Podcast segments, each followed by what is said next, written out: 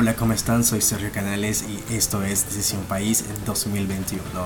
¿Cómo se desarrolla hasta este momento el panorama electoral de Nicaragua para los próximos comicios electorales del 7 de noviembre?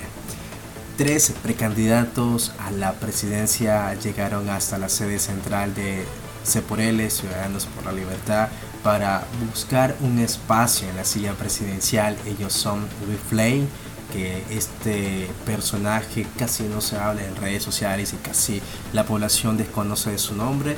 Después llegó el líder campesino Medardo Mairena, que es preso político, y luego le siguió en horas de la tarde de este 31 de mayo Félix Maradiaga. Estuvieron reunidos en L estuvieron los miembros base de este partido político reunidos con ellos y tienen como fecha tope hasta el 3 de junio para que así se haga el mecanismo de selección de precandidatos y candidatos a las elecciones por esta casilla.